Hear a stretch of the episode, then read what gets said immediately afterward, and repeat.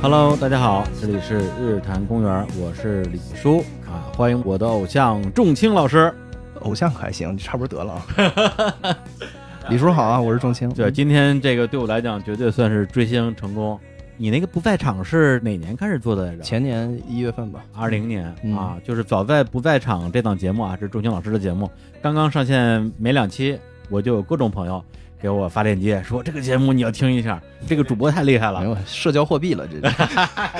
对，有机会一定要跟他录个节目。我说这个是挺厉害，但是我也不认识 啊，呃，也也没法邀请啊。结果后来发现，这位仲青老师呢，不但他的不在场的音乐节目啊做的生龙活虎、呃有声有色，而且频频串台，好像除了我谁都认识他。不是主要是反映了简中播客的可悲，这个 圈这个圈子，对，关键在于啥都能聊嗯啊。我看他是在无聊斋是聊的喜剧。对对对然后在集合是聊了暴雪，对啊聊游戏实际上之前也聊录好多节目，对对对然后跟毛东啊聊的美剧，啊对，跟象征聊聊的啥呀？你们就是批判社会，就嗨就就是吹自己厉害，然后就是别人都很庸俗，就就大概 这吧。但是啊，还是要好虚感伪谢感谢象征老师帮我引荐了仲青老师。那这期节目我们聊什么话题呢？啊，正因为刚才啊，我刚才做的这个铺垫，就是仲青啊，作为一个音乐达人呃，行吧，啊，无所不谈啊，什么都能聊。然后我就想说，哎，那我现在手上有一个很有意思的话题，不知道仲青能不能聊？然后就找象征啊，这是真的找象征介绍啊，我就试探着问了一下仲青老师，我说我这儿有一个主题，不知道您敢不敢聊啊？这个主题是什么呢？是陈奕迅。这个没想到他一口答应。人只要不要脸，各方面都哎可可以搞啊。本来我说这陈奕迅专家呢，陈奕迅十级，呃，可拉倒吧。就是怎么说呢？陈奕迅这事儿主要是能跟李叔聊，哎这是一个特别在我想象中特别自由的一个事儿。就是我料他也不怎么会粤语，啊 所以我也不 用，对吧？就是我是何止不怎么会，我是怎么都不会。哎，对，所以这咱们两个这个比较矬的人，就是可以这个半斤八两的聊，还挺开心。两个不太能听懂粤语的对对对人，对聊一下对陈奕迅。是哎，那为什么要聊陈奕迅呢？啊，那是因为啊，就在最近正在如火如荼的进行的抖音夏日歌会期间，陈奕迅将作为夏日惊喜嘉宾，在抖音开启自己的正在放送陈奕迅 e s o n Air 抖音线上音乐电台直播。然后同时呢，陈奕迅最近有一首歌啊特别火嗯，啊，然后网上说现在的小学生最流行的歌曲是陈奕迅的这首《孤勇者》，嗯是，但是呢，我就是一直没有听过，嗯结果前段时间我在啊云南的怒江傈僳族自治州贡山独龙族怒族自治县下面的丙中洛镇下面的小查腊村，跟一帮独龙族的小朋友一起打篮球。打完篮球之后，他们一起唱了一首《孤勇者》，啊，到底儿没躲过。然后还就那种特别鄙视的眼神说：“哎你看你都不会唱。” 我说：“我确实不会唱。” 对，所以也会让我觉得说陈奕迅，因为他每隔个一两年都会有一些特别厉害的大金曲出来是啊，导致他的这些你说的歌迷也好啊，或者是呃乐迷也好，也会不停的更新迭代。比如说这些唱《孤勇者》的小学生们，可能就没有听过陈奕迅之前那么多优秀的作品。是所以今天呢，也是啊非常有幸请到钟青，我们俩一起来聊一聊陈奕迅作为一个歌手、一个歌者、一个歌王，就是我们两个人心目中的陈奕迅。特别好。但是我就我替你把你那份谦虚也都给签掉去，哎，就不叫谦虚，就是真的是完全称不上陈奕迅爱好者，嗯或者是说是资深的粉丝或者怎么样，就是嗯，那种特别自然的从电台里、从 KTV 里认识了他，然后一步一步通过他作为一个引导性的这么一个媒介，接触到更广阔的粤语歌的世界，这么一个中年人就是我，嗯，啊，就没有什么其他的更复杂的立场，就是非常喜欢他，但是完全谈不上任何的什么专业，或者说把他歌都就像网上研究粤语歌词，就是研究到红学的那个水平的，嗯这是完全没有办法比啊。对。不过刚才你说那个点，我倒觉得确实是一个共通的地方，就是陈奕迅某种意义上是真正打开了我听粤语歌的世界的那个人。对我来说，绝对是嗯啊，，虽然在他之前，就是小的时候也听 Beyond，甚至听更早的像陈百强，是对吧？但那个时候我不会觉得我喜欢粤语歌，对我只会觉得我喜欢 Beyond 对啊。然后 Beyond 之后好像就再也没有听过粤语歌了，对直到又隔了很多年之后，因为陈奕迅的原因，接触到了粤语音乐的这种魅力。这感觉是完全不一样的。嗯比如说，我们喜欢 Beyond，嗯他就是刚好他是粤语歌。啊，对对对，如果对 Beyond 是一个西北的乐队，也没任何问题。对对，就是那个个不是最重要的事儿，就是它嗯还是就是那个音乐本身嘛。是对，是但是这个就是陈奕迅对我来说打开的是粤语歌的这世界，就这是一个世界，就对我来说。嗯是，所以我们今天两个人分享呢，也都是对我们两个人来讲意义相对比较特殊的几首陈奕迅的作品。对，他可能既不是最热门的，也不见得是最冷门的，是应该说是一个最私人的分享吧。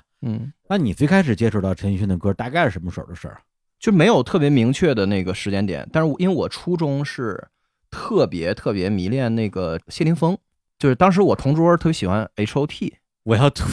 突粉一下你的年纪啊，谢霆锋对那时候 O 对 T 对的对年代，对对对，但是对粤语歌可能就只有就是谢霆锋大概这概念，然后觉得哦专辑那个封面拍很帅，所以呃英确实英很英帅皇这公司真的是有点东西。嗯，然后那个时候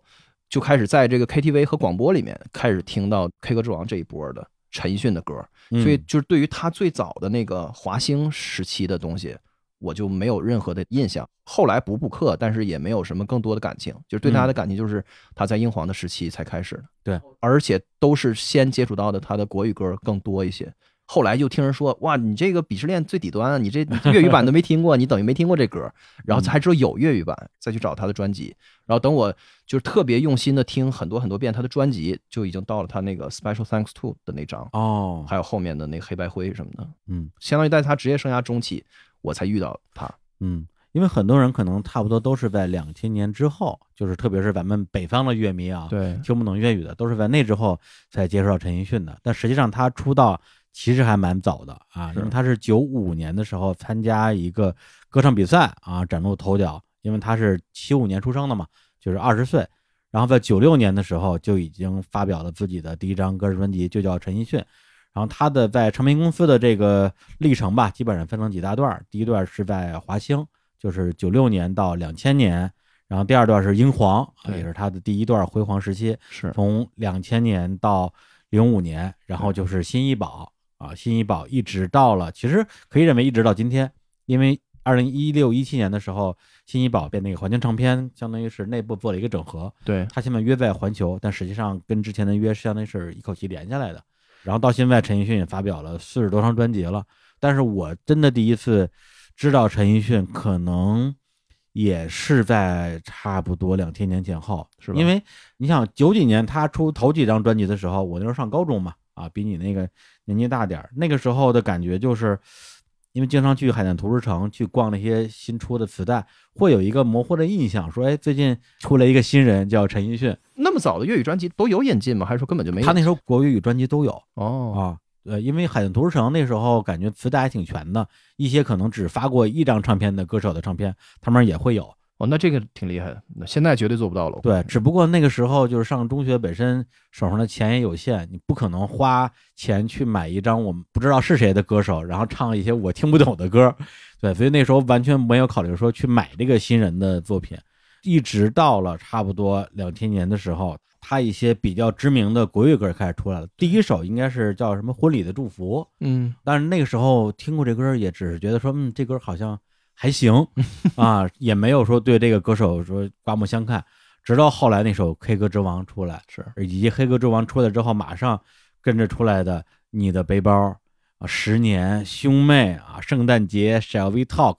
是寂寞让你更快乐。那时候正好就赶上我大学快毕业的时候了。那时候大学同学，我们那时候还比较流行去 KTV 唱歌，是，然后陈奕迅就从之前的什么张信哲呀、周华健呀那个时代就过渡过来，大家开始唱陈奕迅的歌了。是对，所以我人生之中花钱买的第一张陈奕迅的专辑，其实已经是他在英皇时期的一个精选集了，哦就是七那一张，那里边基本上就把刚才提到的所有这些歌全收进去了。是而且那个时候，我说实话也不太可能去听他的粤语歌啊，对一看粤语专辑就自动跳过去了。然后发现啊，这歌手他的唱的也好，然后歌写的也好，而且特别适合去 KTV 唱。而且英皇显然也懂你，就是像你我这样的人的需求。他那张精选集里面全都是粤语歌的国语化之后的版本嘛。对，所以他们当时的战略感觉是这样，就是他本身，呃，每年会有一到两张他的粤语专辑，对邀请的全都是，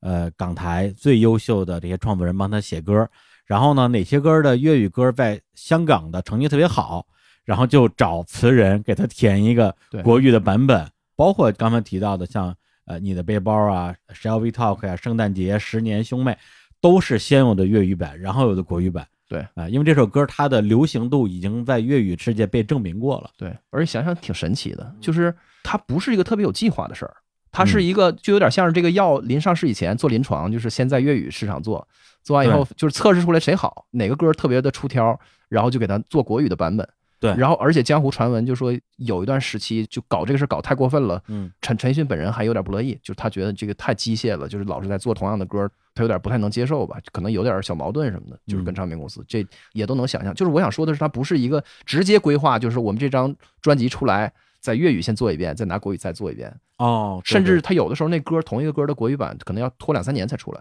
对，因为对他来讲的话，他要先去做这个尝试，做这个实验啊。是因为如果没有被这个市场验证过的话，我怎么知道是哪一首歌对值得被我再出一个国语版呢？因为你录的话也需要花钱嘛。就主要是这个俩市场的割裂程度，嗯，是一个今天，比如说就没怎么接触过陈奕迅的朋友，就是嗯年轻朋友，就是在互联网的时代里可能很难想象的，嗯，因为今天没有这区隔呀。什么叫香港市场和、哦和内地市场？没有这个不存在这区隔。对，而且这里边最重要的是，它隔了一个互联网时代。对啊，对，虽然比如说九九两千年的时候，大家已经能够拨号上网了，是，但那个网速就是下载一首 MP 三啊，就是四五兆吧，也得下半个小时。而且实体唱片始终是它的那个主要的媒介，但还在买磁带，还在买 CD。对，所以他所有的唱片都是卖给那些愿意为他花钱的人，对啊，而粤语在香港也好，在咱们广东地区也好，它毕竟是一个相对的小市场。对然后国语市场那就是整个的这个大江南北都可以去听。对对，所以他们在国语这块儿后来通过重新填词，实际上是让陈奕迅，特别是在英皇的头两三张专辑吧，一下就有了当时他的第一个巅峰时期吧。是嗯，而且每一张专辑的那个策划和它实际的那个歌，就是特别好的歌和比较平庸的，就是听完了就嗯过的歌的那个搭配的比例也都比较稳定，就是一看就是唱片时代 的这个活儿出来的东西。是，而且那时候刚才你也提到这个，呃，买 CD，对买磁带，所以那个时候甚至还会有什么，比如 A 面、B 面的感觉啊。那时候我记得在唱片排主打歌的时候，比较重要的顺序一般就是 A 一、对 A 二，然后 A 三，是然后 B 一，B 一很重要。是，对，然后剩下的歌呢，你也不能说是凑数的，但是有些歌很明显，它既不适合当主打，对也不适合放在专辑的靠前的位置，对就适合放在什么倒数第二首、倒数第一首这种感觉。对，然后这些歌都会被送到电台去，所以那个每一张专辑都有那个在香港的主要的那个排行榜的名次的成绩。聊到这儿，要不然我们就今天先来放一首陈奕迅的，呃，我们的私藏歌单儿啊，对啊，仲强老师先推荐一首吧。那我觉得本着到处向这个不熟悉陈奕迅的朋友安利陈奕迅的这个负责任的态 度，还是要先放这《K 歌之王》。就我觉得这歌虽然已经脍炙人口到这个程度，嗯，但是是他生涯起飞的一个点，对，而且这歌很有意思，它是一首特别 meta 的歌，就是它是关于 KTV 的歌。嗯，是一个姿态挺卑微的这么一个叙事，很有意思。咱们可以先听一段，完再聊吧。如果您收听的平台由于版权问题无法正常收听的话，可以尝试移步其他平台收听本期节目所播放的歌曲。一首来自于陈奕迅的《K 歌之王》，收录在他2001年的国语专辑《反正是我》里面。嗯作词是香港的知名词人梁伟文，作曲和编曲都是音乐人陈辉阳。呃，反正是我呢，也是陈奕迅加盟英皇娱乐之后的第一张国语唱片啊。专辑里边的歌，除了《K 歌之王》之外，还有像《低等动物》《不如这样》《爱是怀疑》，也是陈奕迅啊，就是在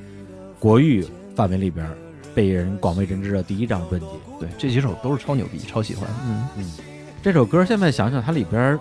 有很多的这种叫什么呀？就是埋的一些致敬或者是恶搞的一些梗，对对对呃，就是您说的那个 meta 是吧？嗯对，很 meta，就是他在拿这些流行金曲的名字和歌词来开玩笑，有点半开玩笑那感觉。我当时对陈奕迅这个人第一个印象就是这样，因为最早接触到《K 歌之王》这歌。然后那海报是好多出来以后就是特别搞怪，就挺鬼马那种感觉。当时印象最深的是看他那 KTV 的那个 MV，嗯，全程一个镜头，然后他一个人对着那个大屏幕，就相当于咱们是那包房里的电视，对，咱们在看着他，然后自己一个人在唱歌，然后然后所有人在觥筹交错，大家就是非常的开心，就自己一个人在这儿特别着迷的唱这歌，就完全把这个他想描述的这个挺可笑的、挺可悲的这个感觉给表现出来了。而且这首歌在 KTV 唱的时候，特别容易唱出一种戏中戏的效果，是是是，因为 KTV 你唱到后半段儿，大家基本上就是喝酒的喝酒，私聊的私聊。对。然后这个时候你一个人拿着麦克风唱首《K 歌之王》，对，你就是屏幕里那个人，对对吧，就是你这个画面跟银幕里边那个 MV 形成了一个完全的镜像。对啊。而且 KTV 的这个环境就是这样的，嗯，就是是它存在一个一个要拿捏的东西，就是你不能不认真，你又不能太认真。嗯，就你要太认真的话，你就是可笑的，就 是你，因为大家就是出来玩儿的。然后你这高音儿飙到自己流泪什么的，就嗯唱给谁听呢？就这种感觉。嗯但是你还喜欢唱歌，然后你还想好好唱，就是 KTV 就是这么一个半认真不认真的地方。嗯然后我觉得它这两层，然后你仔细想想，就更是如此。就是你先是意识到说，这个在 KTV 里边儿使劲想要拿捏这首歌，想要这个唱到麦克风都被他征服，嗯就使劲炫技，特别滥情浮夸的这个方式去演唱，却打动不了这个歌里所谓的你，就是那个女孩，最后就赢得了她说一句：“你可真是个 K 歌之王啊！”就是你可真能唱啊，就是这感觉。然后再多想一层，就是说，其实这个词作者他自己，还有唱这歌的这个 Eason 本人，他又何尝不是如此呢？就是他处境也是一样的，他的职业就是极端的把自己的凄惨的处境剖腹给你看，嗯，然后给你娱乐，这就是他的工作。嗯他要是不滥情就不行，就是这就是他要努力去做的事情，要一遍一遍的冲锋的事情。对，所以就是挺可悲的那个感觉吧。嗯，然后这首歌从它的整个的立意或者说创意上，在又隔了几年之后吧，是被另外一首歌不那么完美的复刻了一下。那首歌叫做《吴克群哦，》啊，它是用那种模仿秀的方式，是然后模仿了很多的歌手啊，只不过这个之王是报歌名儿，是那个是模仿秀。然后到最后说，我只想大声唱给你听，我的名字叫做吴克群，是啊是实际上创意上非常相近的。对至于他在这个间奏里边加一些其他音乐的伴奏的这样的一个做法，就是新裤子有首歌有叫《野人也有爱啊，对对》，中对，间加了一段无地自容，是是是，非常像。对二手玫瑰我就不举例 子了。总之呢，就是越往细节里看，就全都是他这嗯里边到处都是歌名，然后那个国语版前都是用心良苦，对间奏是那爱如潮水，嗯噔噔噔噔噔噔噔噔，然后那个粤语版的前奏是约定嘛，然后间奏是那个再见二丁目。这个时候我开始意识到了一点点粤语歌不一样的东西，就是他们有一种那个半认真不认真的拿自己开玩笑、拿自己开涮的那感觉，然后同时还能很深情。这这个事儿，在这首歌以前我没有印象能看到二者兼得的，嗯就是要么你就特深情，要么你就是一个特别 cynical 的一个东西，特别愤世嫉俗的一个东西。但是就是香港的那种人文，它是嗯夹杂在商业里的。就是你对一唱这歌，你就觉得灯红酒绿，大家在 KTV 里，然后这个人在拿自己开玩笑，但是呢，他却依然就是在掏心挖肺的那感觉。嗯，那你是从哪首歌开始接触到陈奕迅的粤语歌的？发现哇，他粤语歌原来也这么好，或者是更好。对这个歌的粤语版是很久以后才听到的，接下来就是一直在听他的那个一张接一张的那个英皇时期的国语的专辑。对，然后在某一个时间点，在大家唱 K 的时候，KTV 里听到了另外一首歌叫《绵绵》，就这歌也是我想借这个机会去哦安利的歌，就是见人就安利，我就抓住一切机会，嗯因为我觉得这歌是我有限的听觉经验里面的粤语歌的巅峰。我觉得，因为粤语歌是一个挺重歌词的，或者说特别过分强调歌词的一个东西。就刚才说这 K 歌之王，它和声走向是卡农嘛，就是 K 歌之王至少能跟另外两三百首大家耳熟能详的歌换伴奏唱。你可以拿 K 歌之王唱一个什么 Twins 或者是什么谢霆锋之类的歌，就都可以。啊，真的呃呀，非常非常多，就或者说你是一个吉他初学者，你把这歌学会了，你就哦可以唱好几百首的歌词。就是他那个和弦就那几个和弦。对对对，而且它编曲也是，就是钢琴，然后配一个那个弦乐垫在下面，嗯，然后加上鼓和贝斯。就这些粤语歌不是在音乐性上特别挑战的那种，嗯或者说是可以说很保守的，但是它就是在歌词上不断的在登峰造极。绵绵就是在歌词这个事儿上，我觉得到了一个极限的程度。他写一个特别小的一个事儿，就是一个人分手，可能很久很久以后，在回味自己已经失去了很久的一一段感情，然后自己想要试图对这感情做一个评判。我当时听这歌的时候，第一个震撼就是觉得，我觉得这歌在国语的世界里面很难想象写得出来，因为它不是一个值得被歌唱和值得被玩味的事儿，就是像是一个非常卑微的，就是心里边的一种念头，就是心里面涌动的一个很小的念头，而且不值得被言说的这么一个事儿。但是在粤语歌里，就是都能够被这些词人一网打尽。然后在陈奕迅，就这个歌歌词说的是很小的事儿，但你听他唱的，简直那个悲伤的程度，简直了。来听一下这首来自于陈奕迅的《绵绵》。绵绵》，作词梁伟文，作曲柳重言，编曲王双俊，收录在陈奕迅两千年的粤语专辑《打得火热》里面。你知道大家都喜欢说这个粤语歌写惨特别厉害，嗯，对对对，就好像惨是这个粤语歌的一个最强项、一个最长处的一个事儿。但是我始终觉得好像不是，就是至少就是这两位伟文他们展现出来的这个 strength，它不是在惨上，嗯惨只是一个一个附带品。我觉得主要是还是在准确和广阔，就准确就是他能把这一个小事儿说的非常非常的，嗯，就是你听了以后你就觉得，就是要没有这首歌，可能你不知道怎么描述它，你就没有办法跟人谈论它，非常非常准确。另外就是这广阔，就是他能够找一些，就是没法想象能被写成歌的，就是特别微末的东西，或者是有的时候是一些，比如说人心的罪恶感，或者是一些羞耻的东西，或者是不愿意跟人去承认的东西，然后他都能够拿出来去涂抹成一种浪漫，就这种感觉。这歌对我来说就是这样，那个惨只是它的一个附带的效果，他聊的就是那个人失去了一段感情很久很久之后，自己试图把这个事情给给 resolve 掉，就给解决掉。嗯然后他就是你也分不清楚他到底是在骗自己，还是真的在直面这件事儿，然后他在试图给这事儿一个清脆的结论，就是说我就没有爱过你，只是我爱怀念而已，嗯，这都是我，这些都是我的特点，我的性格。才形成了这样的事情，都跟没你没关系。就他好像在在做一个手术，嗯，拿一手术刀从记忆里面就把这个你给抠出去，一点儿一点的把你剜出来，然后扔掉。这样的话，我可以彻底的告别你，不惜在逻辑上去熬成一个我从来没有爱过你的这样一个听起来挺荒唐的一个结论。就我觉得这歌完全可以被矛盾的人所共情。就是我的意思是，它既可以让觉得我就是真的从来没有爱过你，对对，对我只是爱上了爱本身，嗯就是我只是一个为了爱痴狂的人，一个荷尔蒙冲击了头脑的人，被这样的人怀念自己的青春的的人去共情，也可以被他们相反的一群，就是对，我放不下，我没有办法割舍，我只能用精神胜利和这个自我欺骗的方式去共情。就这两本来是水火不容的两种人，但是完全可以在一一个歌上共情。对，就是这个两个伟文写的歌词，很多时候确实具有这种多义性。对对，因为我在比如说像知乎啊之类的平台，会看到很多的文章是用来解读他们的歌词的，嗯，但往往会用这样一个标题说：“陈奕迅的这首《绵绵》讲了一个让人细思极恐的故事。”嗯，然后接下来就写了一篇小说，对，就是有别不有眼儿的时间、地点、人物，然后再把这个歌词套到小说里边儿，让你觉得说，嗯，好像这首歌就是给这个故事写的一样。但是反过来，你也可以用它来写别的故事。这就是二创嘛，嗯，对，这就是 UGC 嘛。我觉得二创就是消费者嗯，在 appreciate 一个自己特别喜欢的东西，或者特别打动自己东西的方式。嗯就它，我没有什么别的可以再帮助我去 appreciate 它了，对所以我就只能借着它去编故事，或者是怎么样也好，去过度解读也好。嗯甚至很多人说这个说这个绵绵说的是明明，啊，嗨，是跟一个人名儿是谐音，这我觉得就纯属扯淡。嗯，但是就是所有的这种谬种流传，都显现出这个歌的力量。对，就是如果它不打动你到这个程度，它嗯不会有这么多的不靠谱的传言出来。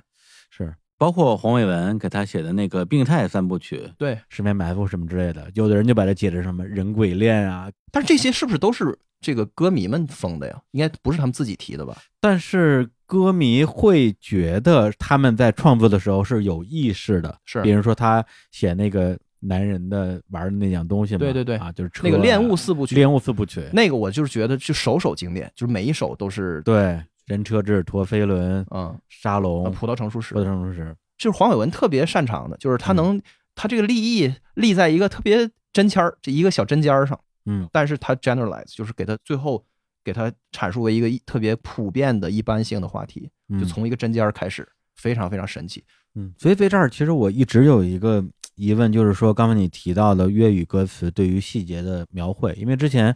我我从不同的角度去我自己啊去比较，呃，粤语歌词跟国语歌词的区别，有时候我觉得粤语歌词更有烟火气，是离生活更近。包括比如说像陈奕迅另外一首大金曲《浮夸》，这也是很多人知道陈奕迅的第一首歌，对是他在那个新医保时期的那个金曲嘛。对，什么那年十八母校舞会，站着如喽啰，对就这种画面，就是大家曾经经历过人生的一个卑微的阶段的人，对，唱到这个歌词的时候，在 KTV，哪怕你不是他，然后你也不完全懂得它，对你可能都会有强烈的那种共鸣感。对我就会想，那为什么粤语歌词这么适合写这样的细节跟画面？为什么国语歌词相对来讲，相对来讲是不是就没有那么适合？不知道啊，就是这个是就是让我特别嗯仰望他们粤语歌词的这个黄金时代。我不知道这个时代算结束了没有，但是就是是我们所经历的这十多年，嗯，就是它涌现出来的这些作品令我仰慕，就是嗯它什么都能写，对对，就对没有不能被谈论的东西，没有不能被书写、不能被浪漫化和涂抹的东西。嗯就我甚至觉得，就是粤语歌给我那种浓烈的城市感，嗯，就是是在大都市的生活的那个感觉的来源，就也来自于这儿。它完全不是来自于，就是我们要唱名车和名表，嗯这就这跟这没关系。《小时代》是没有任何的城市感，它是一个 fantasy，就是跟这个没关系。对对，但是它就是在人潮汹涌的城市里面，每个人的那个个体的那个处境和他的那个心境，然后他的那种愤懑和所有的那种负向的和不敢跟人说的东西，都能够在粤语歌里被收容，这个非常非常厉害。它的张力特别强。对对。这个你觉得跟比如说粤语的这种发音，比如说它的唱，因为咱们国语一般就是四个音嘛，对粤语说有九个音，我也不懂啊，对，跟这会不会也有一些关系呢？它最后的这种表现方式，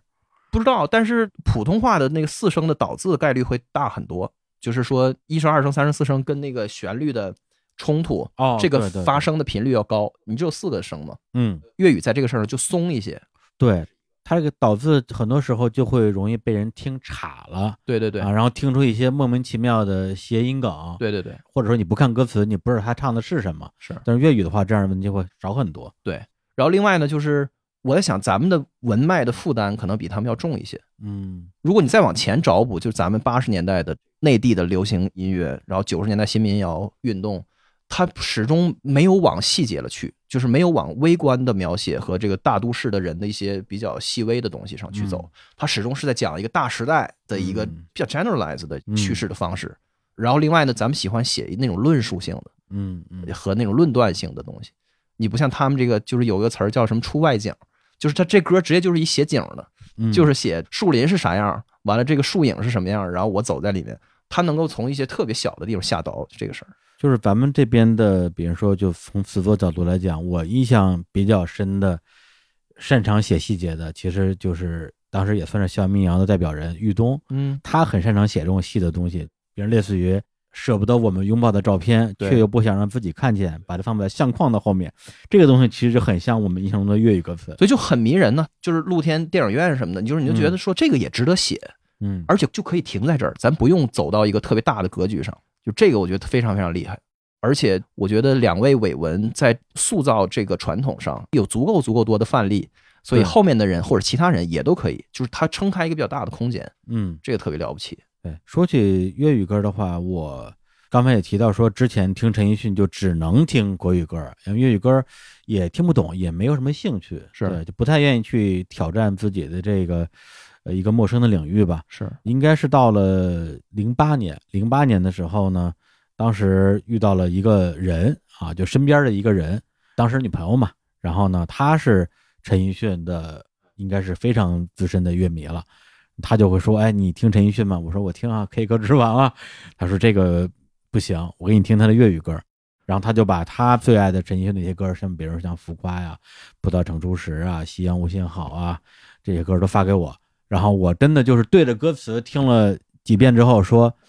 啥意思啊？ 不知道啊，看歌词也看不懂啊。我说这个是吧？这虽然是中文，但是确实不明白。然后他当时做了一件现在我都觉得很感谢、很感动的事儿，他就把陈奕迅的至少有两三首歌的歌词，拿一张巨大的纸把它整个写下来。啊，上边就是写的他的原歌词，底下是写的翻译，是对，其中就包括刚刚提到的《浮夸》这首歌，你这缘分到位了，这是。啊，然后我说哦，原来粤语歌是这么厉害的东西，对，我觉得听粤语歌的人多多少少身边得有这个引路人，就我也有，就身边有确实喜欢这个的朋友。嗯他关键是他们会给你最重要的一个事儿，是他给你补全这情境，就是这背景是什么。嗯比如说，就这浮夸，如果你就是光听一高音儿，你比如说你你只是在 B 站上看了一视频，就他现场，然后这飙高音儿确实比这个别的歌手厉害， 那也行吧。但是呢，如果你身边有人告诉你说他这是谁写出来的，嗯，当时那个 CY 矿嘛，对然后在张国荣去世之后，然后受到震惊和冲击之后写的一个曲子。然后陈奕迅他想填词，但是最后他觉得自己写不好，最后还是请了那个黄伟文，对黄伟文，而且写出来他也是一个自我指涉的一个歌，就是关于艺人的，关于张国荣的，也关于陈奕迅他自己的。所以他的那个 grandiose 特别华丽的那个表演是完全、完全合理的。嗯，帮你补全了这个之后，你再听这歌，它就不仅仅是一个高音儿的炫技吧，远远不是这么一个事儿。对对对，这种真实感是特别好的，而且它跟八卦什么的没有关系，是它就是一个站在那个位置的一个歌手，就其实跟刚才咱说那个 K 歌之王的处境有点像，嗯，就是你要不断的掏心挖肺给别人娱乐的那样的一个状态啊。对，所以我某种意义上，我甚至觉得就是这种语言上的距离感和陌生感，因为对我来讲，听粤语歌有时候感觉就跟听英文歌一样，特重要，这事是儿吧我觉？得你说这个英文我懂不懂？其实硬要看也能看懂，对但是它又不是我熟悉的语言，是有时候反而会跟它会产生一种更强烈的连接感是和共振感。而且它那个发音听起来，它跟特别长线条的旋律比较容易匹配，嗯因为你不用特别执着于它那个意思嘛，所以他就给你唱特别特别长。陈奕迅我不知道有没有这方面的外号，就是嗯经常唱四个小节才换气的，不换气，句子巨长，哇哇哇四小节， 就是什么富士山下什么就都是啊，，对对，对哗哗哗哗在哗， KTV 唱《富士山下》简直太要人命了都。玩杂技呢，跟这儿。对，唱着唱着啊就就 这儿倒不上来 了。对，但是在粤语就比较顺。嗯然后另外呢，就是至少这两位伟文他们笔下的这歌词，嗯，它不仅完全释放了那个粤语歌那个对于咱们来说那个陌生感产生的那种暧昧的气氛，嗯，而且他们写的这个很多意象本身也不是那么的清晰。你像我刚刚说那个绵绵那歌，就是你要细抠它到底是啥意思，其实它有一些前后矛盾的东西，但是呢嗯它很宽容，就是反正你听到一部分就可以了。然后你往心里去了这部分，然后在你的心里形成的形状跟另外一个被打动的人心里的形状不一样，就是没关系，它还挺宽容的。对，所以那个时候就是在 MSN 时代，嗯，就粤语歌的歌词特别适合当 MSN 的签名儿。对，呃，就是这首歌你只要那一句，是呃，如能忘掉渴望，岁月长，一生薄。而且就是你看“岁月长，忆伤薄”这个你怎么去解读，其实都可以。嗯，它没有什么，就是再见二丁目，你听完之后你不会有那个一个特别封闭的解释，就是这歌就是什么意思是的。啊但是就是很感动。我觉得这艺术必须要到这个程度才能算得上是艺术。说到这儿的话，我也给大家分享一首真正让我进入到陈奕迅的世界的一首歌。刚刚也提到什么你的背包啊、K 歌之王这些，我肯定是很喜欢的。但是真正让我觉得说啊，陈奕迅在未来的漫长岁月里边，会是我一直会关注的一个歌手，就是从这首开始的。它名字叫做《黑暗中漫舞》，嗯，来听一听《黑暗中漫舞》啊，这首歌呢是收录在陈奕迅2001年的粤语专辑《Shall We Dance Shall We Talk》里面，然后他的作词依然是梁伟文，作曲陈晓霞，然后编曲是陈辉阳。我刚刚放的是一个他的演唱会的版本，因为我接触到的这首歌的第一个版本就是当时的我的身边人给我看了一个他的演唱会，哦，是吗？对他做着一个，那是一个摇摇鱼吧，那么一个像木马一样的东西在那儿摇着，一边慢慢悠悠地摇着，一边把这首歌正好唱完。哦，然后这首歌里边的那种细节，对，就像刚才钟情说的，学跳舞有福气，手差点扑地，犹如自卑水银泻地。是对，就这种感觉，他是在谈论爱情嘛？对，但是你想想，如果说是在一个什么舞会上，然后我想要去试着跟一个舞伴翩翩起舞，结果啪摔一大马趴，对，这种受挫的感觉，实际上在我那个时候的理解里边，跟在爱情里的一种受挫感就产生了那种共通感，对，所以一下就被里边的可能首先是那么几句歌词给打动了，包括汪姑的车胎追了万里，才发现一早西光气，以为自己在一个正确的方向上在追求，最后发现好像完全跑偏了的那种感觉。对，然后这种感觉就像就像刚才说的，由于语言上的这种陌生感，反而给我带来了更强烈的一种一种冲击。对然后这首歌也从此成为了我在 KTV 的一首压箱底的。哦压箱压箱底不是说我唱的很厉害，而是每一次就是已经曲终人未散，就是马上大家就要散场了，然后大家都唱到从抢麦到最后没有人愿意唱了，嗯， 恨不得已经开始放那个拒绝黄拒绝赌拒绝黄赌毒的时候，我来唱首这个。呃，反正如果不能把别人唱哭，就把自己唱哭。对，但是估计反正就是后者概率大一点吧。你这是一个典型 K 歌之王时刻，对对对，典型的 K O 正时刻，对就真的就是你就一定要去看他那歌词。就如果你要是不的看的话吧，你要光听这歌，你会觉得这歌松松垮垮的，特别复古那感觉。是的，但是他其实他要描写的那个东西就是这样一种特别迷失的的一种情感，就很对，是而且这是还挺有陈慧阳的那个风格的。就陈慧阳他是超级 old school，嗯他编什么歌都编的特别那个四平八稳，而而且就是因为他是古典出身嘛，嗯然后编完之后全都是很周正的那种和弦的嗯走向，然后四平八稳的鼓和贝斯，然后进来很平的那感觉。嗯，但是呢，他给陈奕迅做出非常多的这个很红的歌，嗯包括《K 歌之王》也是他的，呃，曲也是他写的嘛，编曲也是他做的，还有你刚说这张专辑那个标题曲《Shall We Talk》是他写的，对，说到这儿的话，就是陈奕迅他经常合作的几个作曲的音乐人，还有编曲的，比如说刚刚提到的陈辉阳，还有 CY 控，对，还有这个 Eric Eric Cole，、嗯、 Eric Cole 郭郭啊，对，郭伟亮，对，还有陈焕仁，他那个对英文名儿太太长了，不知道怎么念。这几个人他们的音乐方面的特色是什么呀？我觉得陈慧阳是最没特色的，所以其实反倒最有特色，因为他从来不去做特放飞的那种。嗯，然后陈焕仁是超级鲜明，嗯就是那个 Because You're Good to Me，还有那个爱是怀疑，这我超喜欢一首嗯歌。就陈奕迅零零年到一零年期间的快歌，嗯有非常多的那个很厉害的歌，但是因为其实大众市场，大家归根结底就是对于粤语歌的那个消费的冲动，还是在这个慢歌、苦情、惨情上，好像快歌就不是那么那么的出圈儿，那么的那个被 appreciate 嗯。但是陈奂仁给他做的那个《爱是怀疑》是非常非常好的一首歌，嗯然后他就属于是比较东一榔头西一棒的，做做特洋气的那种，而且每首歌跟每首歌都不一样。然后还有就是那个郭伟亮、嗯 Eric Cole 给他做巨多的歌，对，最佳损友、十面埋伏、落花流水、无条件。然后我最喜欢的一首歌是那个叫《Last Order》，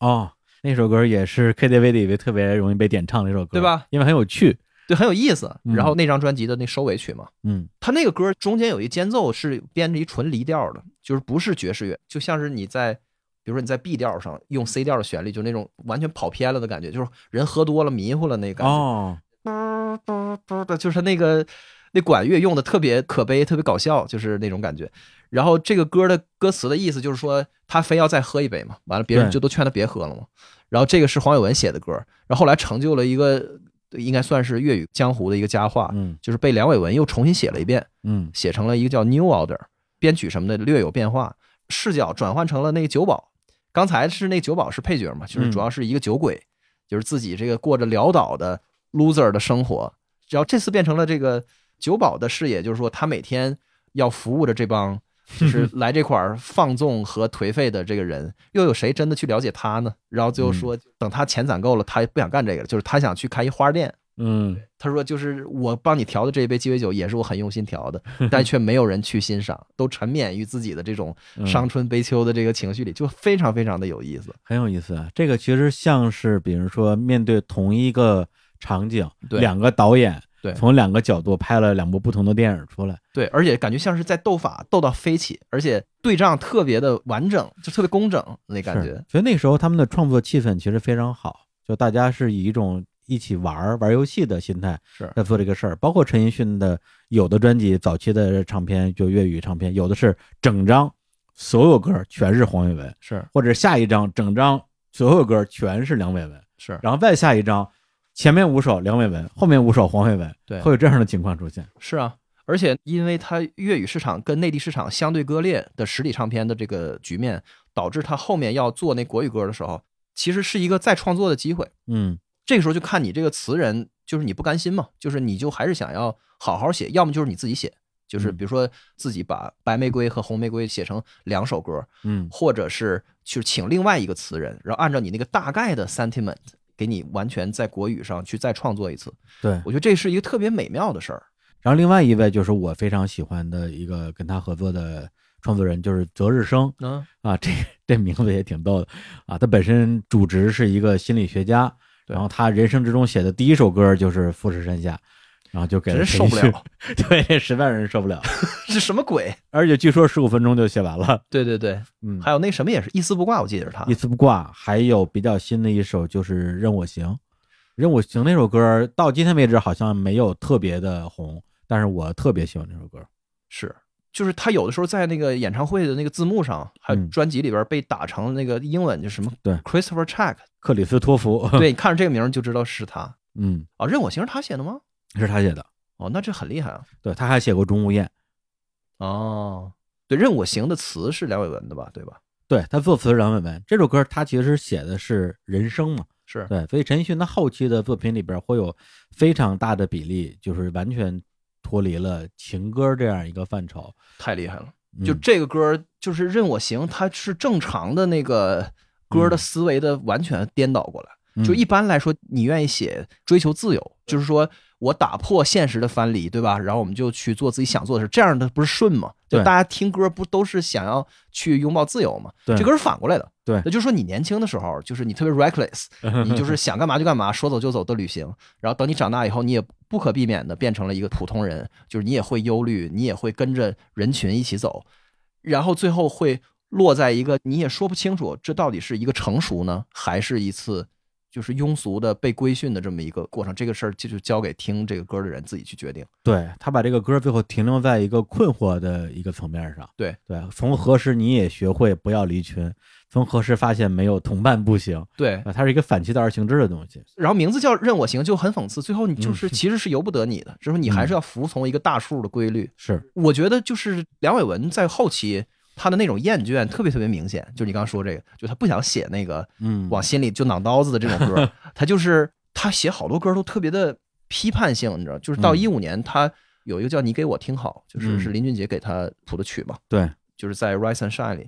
那个歌其实是个挺 critical 的，就是挺批评的一个歌，对，就是他这个口中的你，就是他在观察你，然后他在提示你，就是你其实是一个有点像是自寻烦恼的这么一个人，而且没有任何的解决方案，嗯，只有烦恼可以解决烦恼，所以反正你就自己在在里边作，就是在里边颠倒黑白的这样去生活下去，就有点像是佛祖看众生的那感觉。对，因为到了一五年的时候，实际上也非常接近他的创作的比较靠后面的阶段。，那么你想想，他九几年的时候就写了很多，现在看来好像大彻大悟的一些歌词。对，那么他写了这么多年，写了几千首歌词，在他的写词的黄金时期，就是两千年之后那几年，平均每年写两百多首歌词，对啊，平均下来将近已经一天一首了。到了一五年这个时候，他还要去写歌词，然后表达自己，肯定会有遇到面对自己的一个要面对的问题，就是我到底为什么要写这些东西？除了是接一个活儿，或者是对还一个人情之外，那我到底有什么东西想表达的？这个是最让人觉得反直觉的事儿。就是有时候你看到这种妙到毫巅的歌词，然后你觉得我这这是大师这灵感爆 发了是吧？但实际上它是一个繁重体劳动，嗯，就是他那个出歌的频率。实际上，就如果有人恶意的去挖一堆他写特别烂的歌，其实也非常非常多。那肯定的，生涯三千首，这个是 没有办法说没有黑历史的，这是不可能这的。行活儿嘛。对而且那个时候就是碍于一些人情儿是啊，比如说朋友啊，朋友的朋友，对这个忙你必须帮，你写还是不写，对你也得答应。但是答应之后呢，确实可能也不见得真的好好写。对对对，就这些事儿我全都不知道，但是嗯都是在入了陈奕迅的坑，然后开始听他粤语歌之后，慢慢慢慢的，香港流行乐坛那个时期的那个场景一边一角慢慢开始浮现出来。就是你看到它是一个不是很大的圈子，嗯包括你去看咱刚才说到的这些音乐人，嗯，是陈奕迅带着他们进入了大众的视野。但是这些人很多人都是比他自个儿更老的，嗯就我只是说一个纯客观的，就是像我这种路人粉是嗯怎么接触到，比如说像李振权啊、陈奂仁啊等等，就是这些的乐手，包括他的那个 duo band，嗯，他最厉害的这个巡演的这个班底，对，这里面都是藏龙卧虎。陈奕迅变成一个散户种，就是因为我们喜欢他，所以我们就通过他接触到了一堆人。嗯现在那个郭伟亮也是一个自己做艺人嘛，对，包括还有像周耀辉，是啊，包括陈奕迅二零一二年的专辑，就是那个三 mm，嗯，就是他跟郭伟亮还有陈哲卢三个人一起弄了一张一张专辑。是，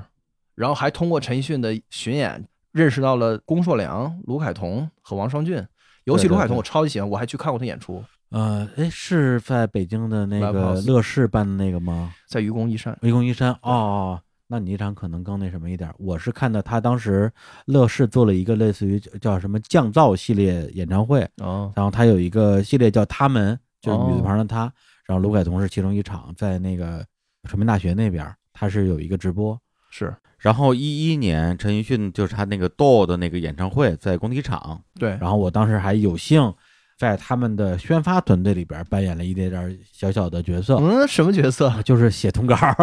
行了，对，啊因为那时候已经不在媒体工作了，但是还有一些这方面的关系，所以就会接一些演唱会宣传的活儿妈啊，的，一个是写通稿儿，一个是找一些我比较熟的这种平面媒体、日报什么的给发下稿儿。所以陈奕迅当时的在北京场的宣传做了一其中一部分工作吧，行了，啊，也借着机会蹭了两张票。 妈的，盘道就盘不过你们这个，但那个时候确实是陈奕迅他的可以认为是最巅峰的其中的一个阶段吧。对。嗯然后等再进一步，就是一个是就是你会接触到他幕后的这些人的个人作品，嗯然后呢，就是你开始接触到这些人其实也给别人做歌，然后你再去听那个杨千嬅嗯，和 Sammy，嗯就是郑秀文这种，然后你发现其实背后还是同一拨人，然后你嗯就哦，原来这个香港的做音乐的这个圈子其实是一个挺固定的圈子，是后来我因为陈奕迅这个线索啊，我就像你这样，就是按图索骥，啊一步一步刨。后来我甚至成了 Twins 的歌迷，因为 之前我做记者的时候，然后是有采访过 Twins，是后来发现哇，原来他们背后还是这些人，这是首啊歌可真棒啊！对，就这个事儿也很迷人，就是我觉得内地或者西方的国家就没有特别明显的这种感觉，嗯就是大家在做一份工。嗯你像刚说梁伟文就一生写三千多首歌，这听起来特别离 谱，就是你你想想就是很可怕，嗯，然后包括这些人，就是他们每一个人那个 portfolio，你打开一看，我去，这个一年做二三十首歌、三四十首歌嗯的这个屡见不鲜。然后就是有那种，就是我做这份工，开工把钱挣了，就好好这个很尽职尽责把这事儿给就给做了。嗯然后你再联想到那种你不喜欢或者你没有仔细研究过的粤语歌词，你会很多时候我听粤语歌的一个不好的感受，就是我没听进去，我就会觉得每一首歌的的音乐的的内测都差不多。嗯然后就看歌词就不太一样嗯。但是就是它音乐的保守性，恰恰是跟它那个品质那种特别精致的制作是有相关性的，因为它就是我不断的重复，嗯我们一张一张做，就是从九十年代的四大天王就开始，就是现在去回过头来看九十年代的那个排行榜，嗯还有金曲奖，都被一堆这个海量的四大天王的歌， 对，就是今天被我们的时代记忆逐渐所抛弃的歌。嗯所垄断，但是就是留下来的还是那特别有灵魂的，像梅艳芳、张国荣这样的。对对对，香港的乐坛跟台湾、跟内地这边不一样，就是他们就是在重复中一点一点精进，嗯，然后在精进中不断不断重复。像陈辉阳这种编曲就是特别特别明显，就对于我来说、就很神奇。然后这一切都是通过陈奕迅这么一个小针眼儿钻进去能看到的一些。，对对对对，刚刚聊了比较多这个梁伟文的歌啊，我们接下来来放一首黄伟文的歌好，啊，也是我非常喜欢的一首歌，叫做《苦瓜》。真想不到当初我们也讨厌吃苦瓜，今天竟吃得出那睿智越来越记挂。开始时挨一些苦，栽种绝处的花，幸得艰辛的引路，甜蜜不知太寡。今天先记得听过人说这叫半生瓜，那意味着它的美。年轻不会洞察吗？到大悟大彻，将一切都升华。这一苗坐拥晚霞，我供你觉得苦也不太差。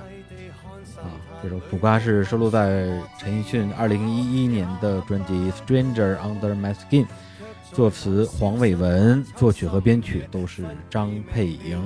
我记得好像这张当时是个半国语半粤语的似的，因为他们把那个什么《因为爱情》也都放里，还有什么《等你爱我》，就是他翻唱的那个。对，这歌词要是在手机上打出一屏幕，最小号字儿刚好就是能占满一屏幕，感觉这是高考作文写着就超 字数了。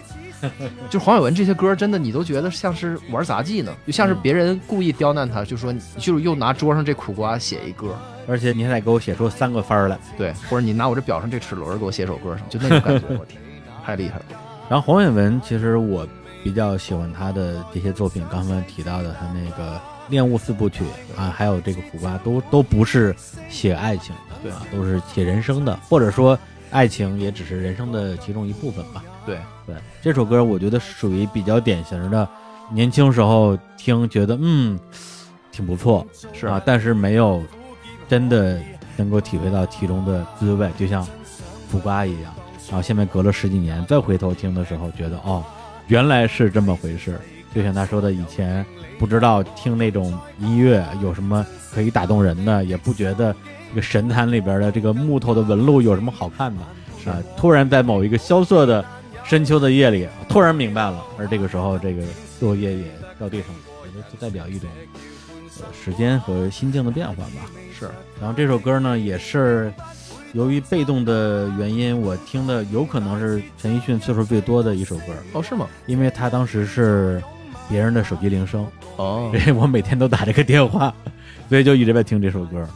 就当时听的时候，其实只听旋律也不觉得这首歌有多好听，因为你也不知道在唱什么嘛。对，这歌编曲也是这种，就陈奕迅的情歌特典型的，就是编特满，就是嗯钢琴，然后弦乐，然后有一长笛在前面做领奏，就是特别唯美的感觉。嗯，然后开 就开始这个长篇这个作文的输出，就感觉就是大家对于这首歌的词的那种需求，远远超过对于曲跟编的需求。是，就是好像是曲给词搭好了一舞台，然后你就嗯上来演，就是啊这种感觉、对对对甚至这舞台是可以复用的。我时常听粤语歌有这种感觉啊，嗯，嗯很有意思。但是陈奕迅他其实也有一些相对来讲音乐的这种，比如说在编曲方面对会有一些想法的唱片，比如说《The Key》那一张，嗯其实相比较他其他那些比较啊，比如说口水歌的专辑来讲，会有很多的想法啊，但是也会 卖的比较差。市场就是铁打的，让你一遍一遍的重复唱情歌，嗯就大家已经听过的这些歌，但是需要更多。嗯，但是我觉得他这种旋律的，你可以认为是呃有很多的复用性。就是有一些让你觉得耳熟能详的一些旋律，或者说过于上口的旋律，是也造就了他这样一个 K 歌之王啊。原来是他去 K 别人的歌，后来变成他变成了别人要 K 的那个 K 歌之王，对这样一个印象。对，但同时陈奕迅他自己又确实是一个非常喜欢唱 K 的人唱 K 的人，而且他不是在不是在 KTV 唱 K，对而是在他的专辑里、在演唱会上对、在各种节目里边去翻唱别人的歌。没任何道理，就是唱上突然就进一首王菲或者进一首蔡健雅什么，就是说来就来。对，比如说像我比较喜欢的，像他翻唱那个卢巧音的《垃圾》，嗯，之前也曾经收到他专辑里边儿，包括像《喜帖街》，还有他翻唱 Beyond 的很多的歌儿啊，翻唱陈百强的《有了你》哦啊，翻唱《约定》啊，这些都不用说。对，以至于一开始我本来觉得说他在翻唱方面可能像有一些歌手来讲会特别的严谨对啊，一定是一个对自己有特殊意义的歌儿他才会去唱。后来发现他可能真的就是抱着一个在 KTV 唱歌的一个状态。嗯啊，，去选择自己翻唱的歌，只要自己唱的开心的歌，他都会唱。所以，如果真要统计下来的话，他在各种场合翻唱过的歌，可能也得有个百十来首。对，尤其是你看他演唱会，我觉得看他演唱会的那个认知会越来越清晰。就是、嗯我这么说可能听起来有点偏激啊，但是就是你与其说陈奕迅是一个 artist，就是一个艺术家，你不如说他是一个 singer，他真的是一个严格意义上的歌手。嗯，就不是开玩笑的，他就是能唱，就是特别能唱。先不说他翻唱的歌，就说他自己的这些歌，嗯不管是黄伟文写好的歌递给他，CY 控把编曲做好交给他，或者是你看他有好多的那个专辑是整体性的去跟别人合作，就是啥对意思呢？比如说我这前五首就是跟你这个组合，就陈飞扬我包给你了，就跟对外包一样，对这种的 line up，黑白灰其实是三个音乐人，然后包括那个 Rise and Shine，就是他第三次拿金曲奖的那个专辑，嗯上半部分就是 A 面儿就是那个 Rise 是跟火焰电台、嗯 b 面儿是跟林俊杰，就这个 Shine 对，所以它都是硬整合，就它是不是说通常我们说那 artist 的合作啊，就你想象一下，比如说那个布鲁斯斯普林斯汀跟什么吉他大师去合作，他俩要憋在一个录音室，完了开始天天跟这儿哦这个歌儿，要完擦他哦出火花。啊对对对对对对，就这个意思嘛嗯，对吧？但是他不是，就陈奕迅不是这种类型的歌手。是它就是你来做，然后我来在你这个里面去遨游和表演，我进入这个东西。嗯所以你看，他跟火焰电台出那歌就是特别的那种，很科技、很飞起的那嗯种感觉。完到林俊杰这儿就是经典情歌全出来，你给我听好啊！是。之前有一个采访，就是他交给林俊杰的这半张唱片嗯，里边的乐手啊，全都是美国的乐手。是啊，一堆老外。然后主持人就说说哇，你这些乐手都在美国吗？陈奕迅说我不知道， 我不知道他们在哪儿， 对啊就是拿过来我就唱。对啊，所以就是它是一种很奇特的状态，就是它是一种虚怀若谷的一个，就是你来，然后咱们就这么一拼，但是你相信我，我一定能把这歌演绎的特别厉害。嗯所以从这个角度来说，他的翻唱和他的那个自己的那个作品的距离也没那么大。以对于他来说，就是你有一个已经成型的歌给我，然后你看我怎么来演绎。嗯，所以就很厉害。对，但是他又不是那种说我是一个行活儿对，啊，你把歌给我，我给你唱了不就完了吗对？对对，对，他是真正的一个 singer，对是啊他每首歌儿，无论是别人给他写的歌儿，还是他翻唱的歌儿，他真的是会加入自己的情感，然后自己的表达的自己的技巧，对，然后你经常会有那种哇，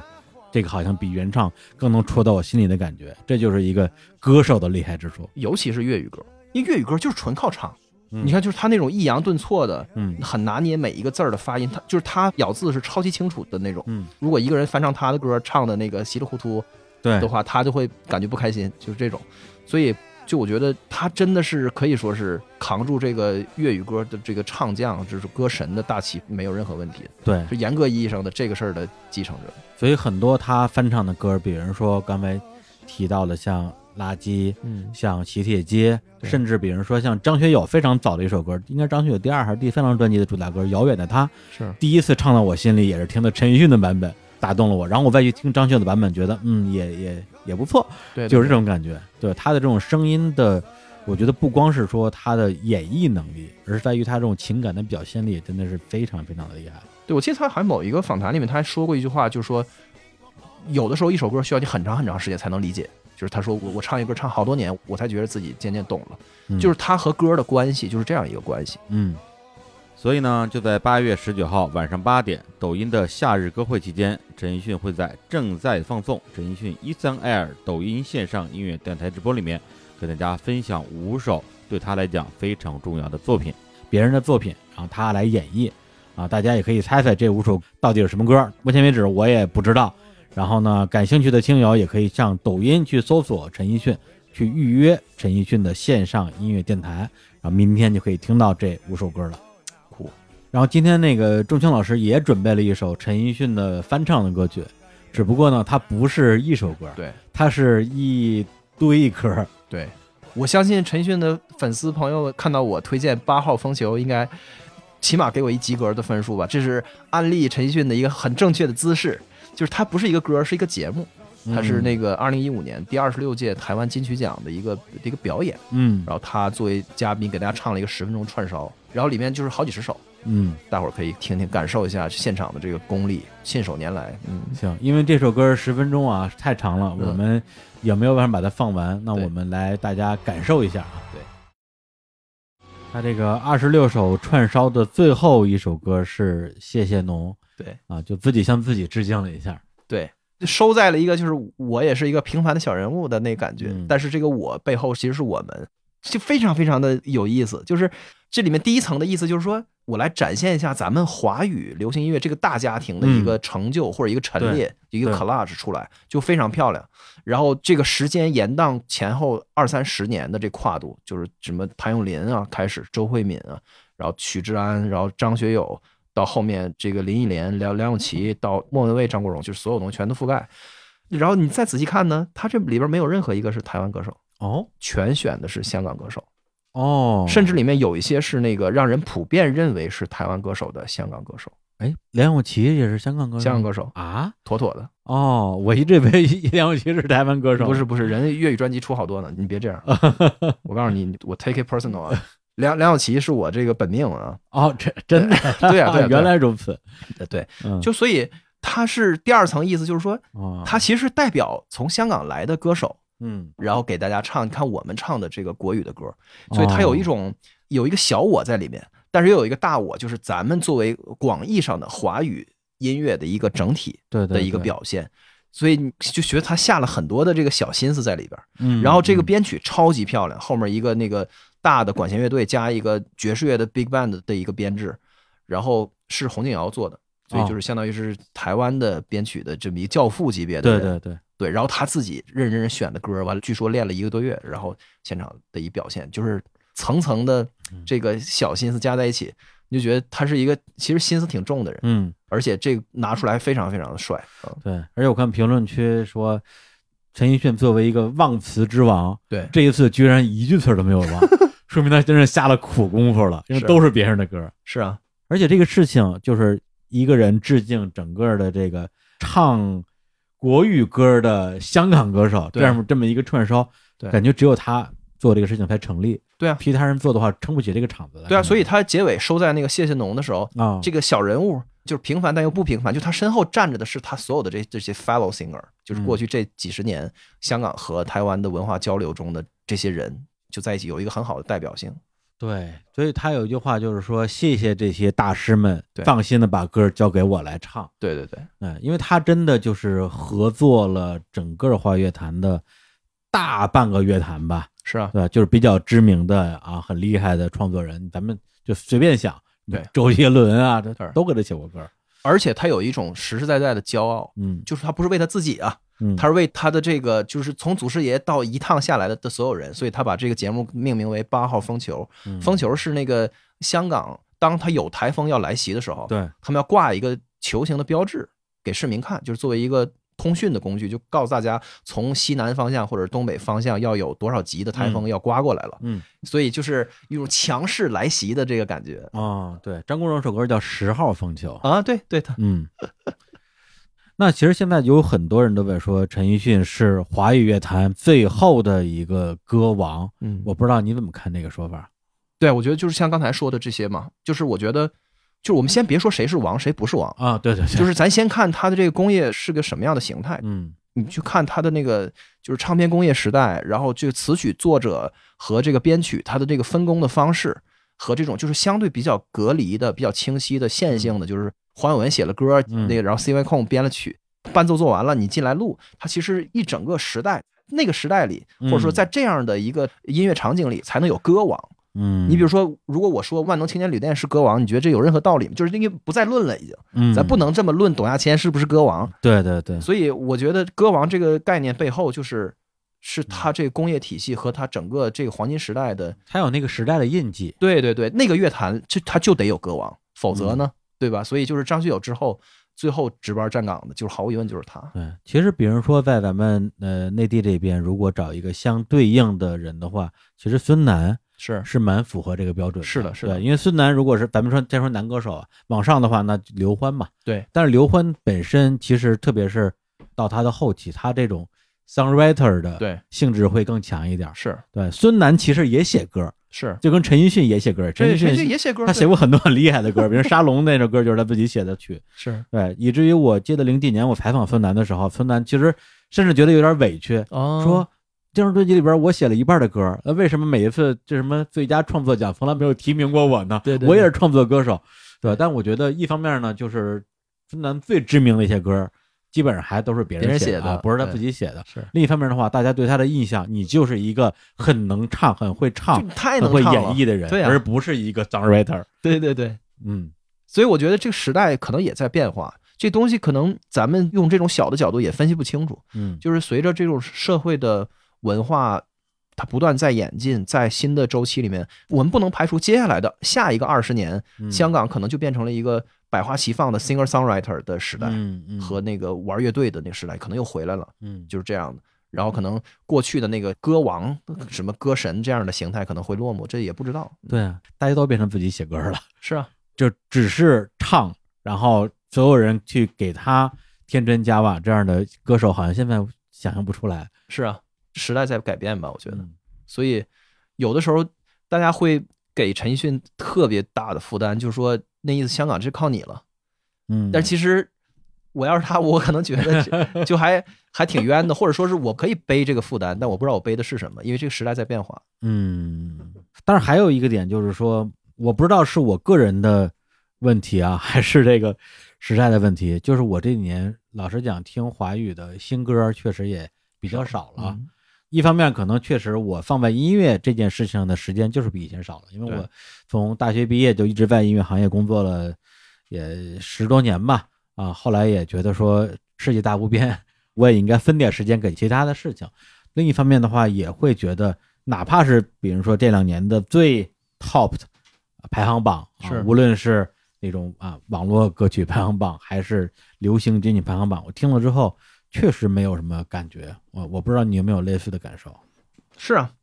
我们通常很警惕于聊这个，就是这种的话题，是因为就是很容易变得很油腻，就是因为人家说你老了，哎 就是就仅仅是因为你岁数大啊了，而对已所以听你不的感动了，对，你就就你不听，那不是你自己的问题吗？对吧？嗯但是你要这么说，我其实我还是觉得可能变化还挺大的，但是我会从相对乐观一点的角度来看，我觉得是一个分化或者叫做中心化程度降低的一个过程，可能排行榜不再具有一个特别强的一个 indication。嗯，那头部呢，就变成了一个以综艺和真人秀去拉动的，然后音乐就你不能把它理解为音乐产业了，它是一个娱乐产业中的一个附带品。嗯那如果你转换了这个视角，就是你不去观察它的话，你你去看这个现在的独立音乐人的话，其实是一个超级百花齐放的状态，嗯，但是每个人影响力都很小，嗯，但就会有一种很平权的感觉。可能你在微博上有个三五千的粉丝，你也能巡演，就实际这个门槛变得很低。嗯去中心化了，对对对，就是你想想，在当初陈奕迅的那个这么多专辑在香港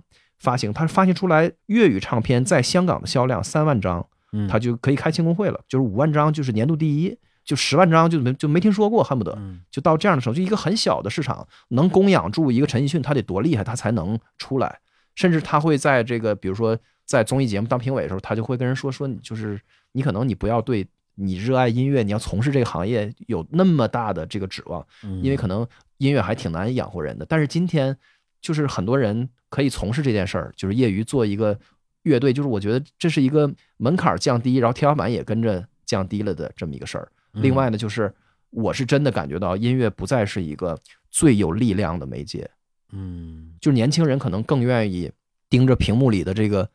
练习生或者这偶像的眼睛，然后感觉到就是喜欢上这个人，嗯，然后再去听他的歌，那歌不歌的，反正也没有太大所谓，就是大概是这么一个，他的逻辑其实是颠倒哦的，对对对对，所以这是对我来说是一个挺无力的的一个事儿。但就陈奕迅，我现在在回想，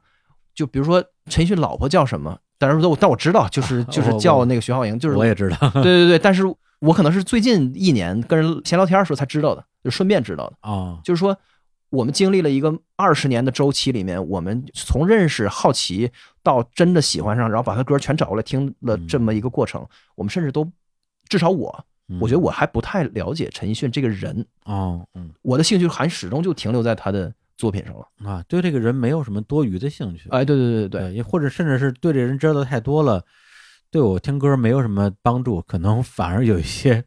冗余的信息。对对对，然后就是，甚至我后来补课补到的那些 context 也都是围绕着，比如说这苦瓜它讲的是什么，比如说嗯单车是黄伟文跟自己父亲的关系等等，就这些东西还也都不是围绕着陈奕迅的，嗯，所以以我觉得这个时代真的他妈过去了，嗯，就是现在的人不再这样去欣赏作品，他的那个逻辑和他的被感召和投入其中的这个过程是颠倒了，对于咱们来说，在这过程之中起到关键的一个影响作用的是什么呢？是网络吗？还是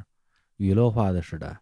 对啊，就像我说的嘛，就是反正我我是没法把，比如说《乐队夏天》播完以后非常好、非常火，对然后带动的这个巡演和音乐节的那个嗯 headliner，、我不觉得这个是我定义的音乐产业，因为它都完全是来自于这个节目，这个节目做的特别好，嗯，然后才带动的。那我只能把它看成是这个娱乐工业的附属品。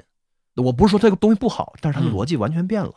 对就是人们欣赏你喜欢你的，你让他心动的，你触动他的东西，并不是靠你的作品来打头阵的。明白。其实这有点像零几年的时候，因为那时候这个网络带宽嗯变快了，然后大家开始在网上听音乐、下载 MP 三，对然后会有各种各样的网络排行榜，然是后出来出现那些网络歌手、彩铃歌手嘛。是那个时候我们会讨论，因为那时候我在我还在唱片公司工作，我跟向征我们会讨论说，以前在唱片行业啊是一个自上而下的一个过程，我们去发现歌手，嗯对我们去包装他，给他量身打造，邀请作词、作曲、编曲很厉害的团队，制作出一张精良的唱片，推到市场上，是市场接受或者不接受。对而现在呢，就是一个音乐人或者一个歌手在家里自己录一个小样儿，把它传到网上去，这对歌火了，火了之后，呃，才是后面的啊演出赚钱，或者是录一张制作更好一点的唱片，它变成一种自下而上的啊，从网络上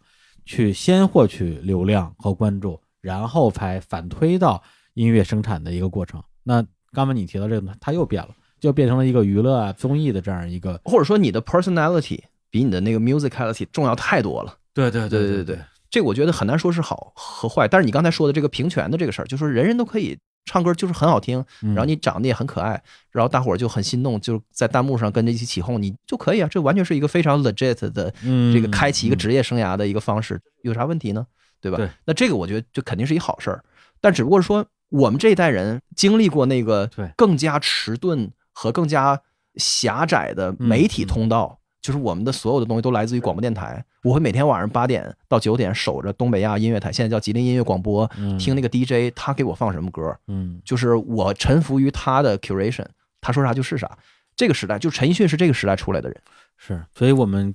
最后的感觉也并不是说今不如昔，而是说我们怀念我们曾经经历过的那个华语乐坛的黄金时代。 对，就是陈奕迅的所有的特点都无不打上那个时代的那个产业结构，包括就是嗯中港的那个市场分隔，包括实体唱片的这些痕迹。是的，嗯，行，那最后我也再给大家放一首我